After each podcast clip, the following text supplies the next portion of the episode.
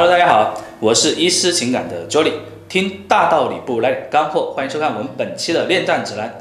那么本期我们讲什么话题呢？本期呢，我要跟大家聊的就是分手以后为什么他会来找你啊？这个话题呢，其实是由咱们那个微信后台一位叫烟雨朦胧的朋友提出来的，他讲了一个她跟她男朋友之间的故事啊，大家也可以来听一下啊，为什么她的男朋友会来找她？大概的情况是这样子的。烟雨朦胧呢，跟她的男朋友呢分手了，差不多有二十多天的时间啊。这二十多天时间里面呢，他们其实两个人也没有什么太多的交集。然后后来呢，她从一位学长的嘴里呢听到啊，就是她的男朋友有了新的女朋友啊。这时候其实烟雨朦胧其实心里面特别难受啊，因为她其实还挺爱她男朋友的，也挺想去挽回他的。正当她不知所措，不知道该怎么去做的时候呢，她的男朋友居然来找她了。而且她男朋友找她的理由其实也非常的这个神奇，因为他不是有女朋友了吗？然后呢，他告诉烟雨朦胧，他跟他的女朋友其实过得还挺好的。然后问啊，说你现在过得怎么样啊？然后我还是挺想你的，挺关心你的。那如果是一般人哈，包括在座的各位以及就包括我自己哈，如果我听到别人这么来跟我讲，那我肯定会想，那既然你这么来跟我讲，肯定是你想找我复合喽。那当然，烟雨朦胧也是这么想的，所以说他就问他，那你有没有想过重新跟我在一起？但是这个时候呢，她的男朋友却给了一个非常奇葩答案，他说没有啊，其实我没有想过要跟你在一起，我只是告诉你我现过得还不错。然后接下来呢，他们两个人偶尔一个星期或者是几天都会有一些小互动，比如说会发些音乐给对方啊，然后呢也会问对方一些平时的一些生活状况啊。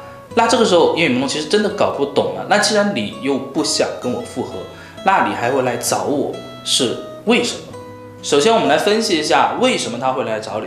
其实很多人可能都面临这样的情况，其实都非常的困惑。那我来告诉你的原因哈，你要怎么样去找？那么应该先从一些前置的一些条件来找。什么是前置条件？就是你们两人的感情基础，你们两人的一些习惯和纽带。从这些蛛丝马迹里面你就会找到，比如说两个人如果交往时间在半年以上的这种情况的话，那么对方来找你其实是很正常的。为什么呢？因为你们两人之间的一些习惯呐、一些纽带呀，这些没有完全的断掉，他依然会想起你，依然一些某些特定的场景、某些特定的一些事情，甚至某些特定的话语，都会让他想起跟你的一些过往，而这种想起。无外乎是两种感觉，一种是失恋，一种呢是不舍啊。失恋跟不舍其实是两种不同的感觉哈。这里我们不做更多的探讨，但是，一旦他想起你，那么他就会去想跟你取得连接，这是所有人的人之常情啊，这个是非常正常的。那么第二点，我们怎么来看呢？他找你的原因在哪里？就刚刚讲的这个个案的一个情况来看哈。其实，在我看来，她的男朋友其实是想要去跟她重新开始的。为什么？因为他有心交往女朋友。如果说他跟这个新女友在一起，两个人关系够好，他也够爱这个人的话，那么我相信他可能真的就没空去想他的前任了。但是他还是会找各种各样的理由去找前任的话，只说明一个问题，就是他觉得前任身上的一些闪光点是现任身上没有的。而他可能出于男人的自尊心也好，或者出于他的一些小自私也好，他不想去把他跟前任之间这种关系挑得太透彻，因为他也很害怕呀。如果他告诉你我们和好，那但他发现跟你和好以后依然是原来这种相处方式，你们两人的关系会变得更糟糕的情况下，甚至连朋友都没得做的话，那肯定是他不太愿意的。那一般像这样子的啊男生呢？一般他的性格是什么？一般他的性格呢，其实是比较优柔寡断的，比较软弱的。所以说，应对这种情况下的话，你不要去试图去问他啊，我们两个人是否应该复合，而应该试图去影响他，让他认为他跟你两个人是天造地合的，你是他的真爱。当然，这是需要去通过一些设计啊去达成的。第三的一点，我想告诉你的就是，如果你也遭遇到这样的一个情况啊。你应该怎么样去应对啊？特别是如果说对方现在跟你两个人又说不清又道不明，但是你又舍不得放下的情况下，你其实可以尝试跟他进行一个同步设置。什么叫同步设置呢？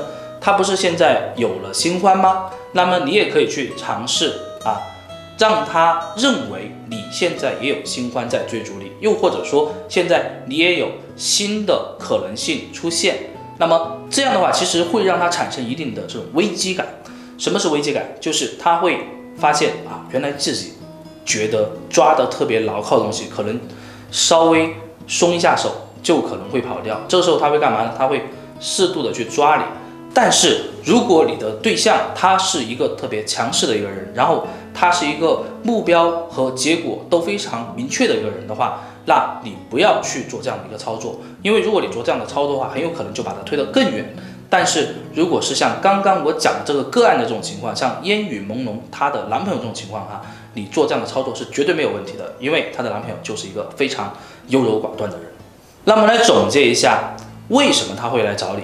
其实无外乎两个原因，首先是他有可能放不下对你的一个失恋，也有可能呢，他只是想起了有你这样的一个人。那这两种情况，你去应对的策略和方法肯定也是不一样的。另外呢，我们在操作层面上，如果你想要去跟他复合的话，你应该去设置针对不同特质的人不同的操作方式。刚刚我有举到有两种特质的人，你应该怎么去操作？那么在我们的分类里面呢，至少会有八到十种的这种操作策略啊，供你去选择。所以说，一旦你遇到这样的情况，请一定不要着急啊。学会自己去分析，学会自己去判断。那么，如果你有任何的问题呢，也欢迎你来找我们一思情感，我们会为你量身定制特别的解决方案。